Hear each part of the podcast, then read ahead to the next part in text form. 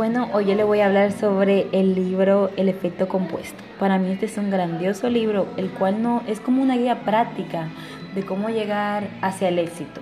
No son cosas nuevas, son cosas que tal vez ya lo sabíamos, cosas fáciles, pero aún así no las ponemos en práctica, como la constancia, el hecho de, de dar pequeños pasos que a lo largo del tiempo nos pueden llegar a convertir en algo grandioso y a verse los resultados de lo que llevamos tanto tiempo, aunque no veíamos los resultados, porque las cosas no son tan fáciles a veces.